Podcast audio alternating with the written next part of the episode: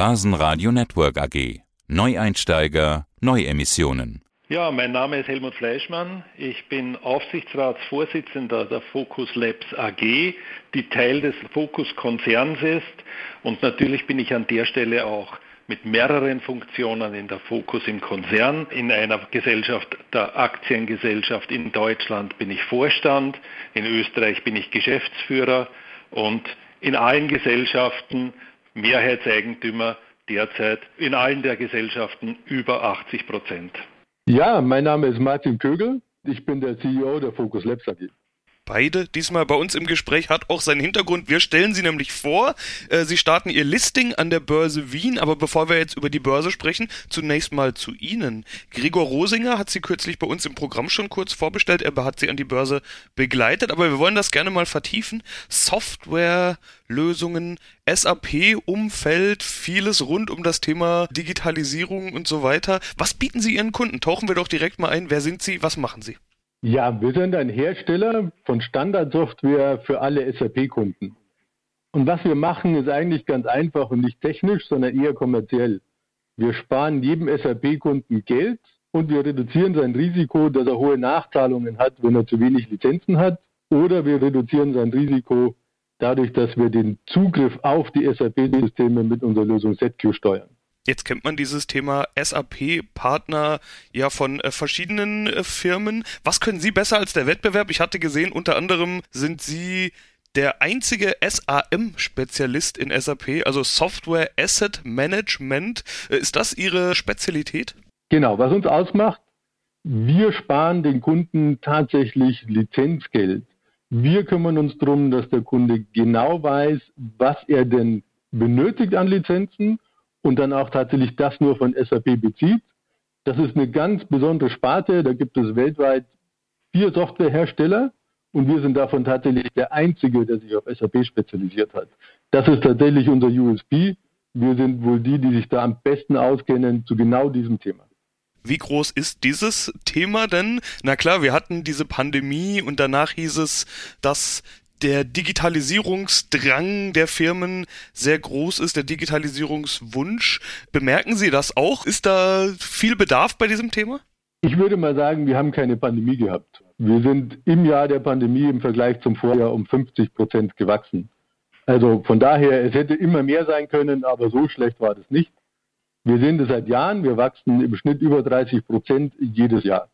Und natürlich, für uns gibt es das ganz allgemeine Thema Digitalisierung als Treiber, aber natürlich auch das spezielle SAP-Thema, die Umstellung auf S4HANA. Sie müssen sich so vorstellen, für einen untechnischen SAP hat eine neue Version entwickelt und das ist eine separate neue Software. Und dafür müssen Sie einen neuen Lizenzvertrag abschließen. Was heißt das? Sie müssen sich wieder ganz neu Gedanken machen, wie lizenzieren Sie und da kommen wir bei jedem ins Spiel. Bei jedem ins Spiel, sagen Sie jetzt? Also sind potenziell alle SAP-Kunden auch Ihre potenziellen Kunden? Alle SAP ERP-Kunden. Also SAP hat auch noch eine Buchhaltungssoftware, die ist unter dem, was landläufiger als SAP bekannt ist. Aber es gibt 116.000 Kunden weltweit. Davon sind bereits vier, ca. 400 unsere Kunden und die sind alle in unserem Fokus. Und zwar genau die.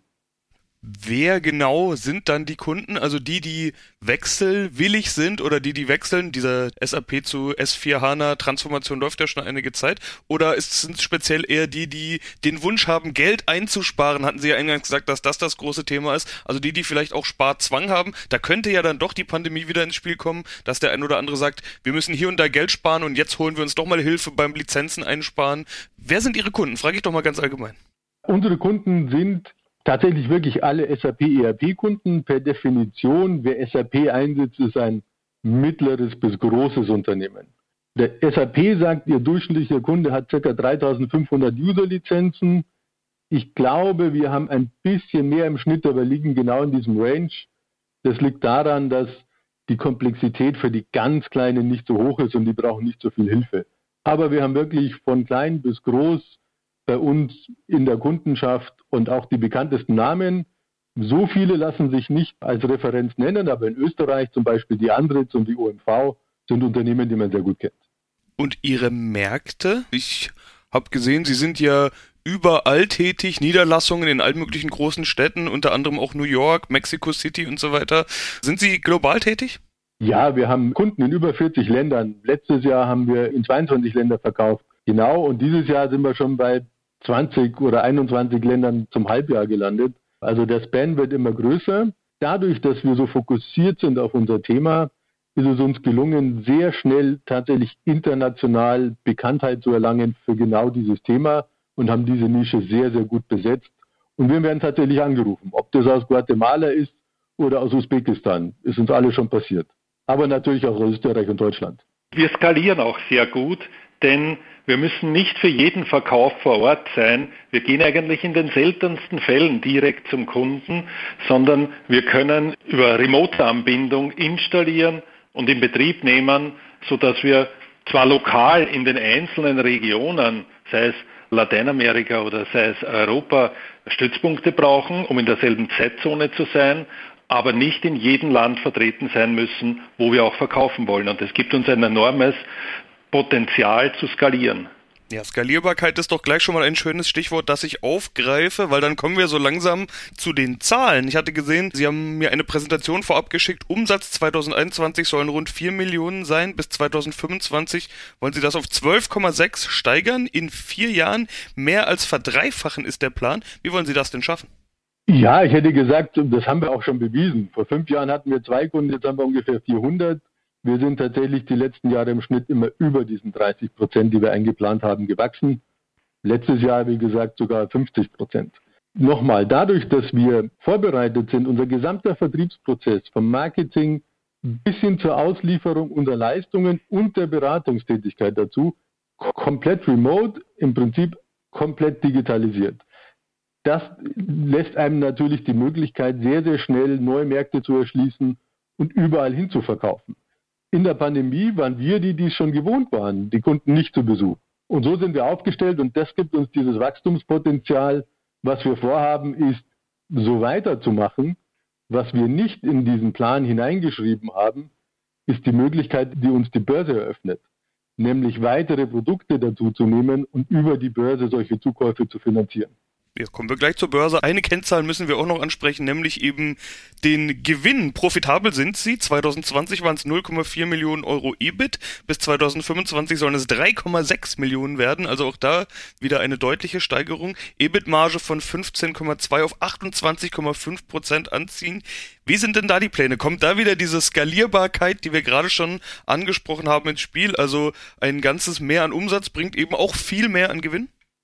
Ja, wir sind eben hauptsächlich ein Softwarehersteller. Wir haben über 70 Prozent Lizenz- und Wartungsanteil, sprich Umsätze, die man eben sehr leicht reproduzieren kann, ohne zusätzliche Leute zu brauchen. Und wir haben letztes Jahr die Gewinnschwelle erreicht und das ist für einen Softwarehersteller, der in Wachstum investiert, immer ein ganz wichtiger Punkt, wann habe ich diesen Turnaround geschafft?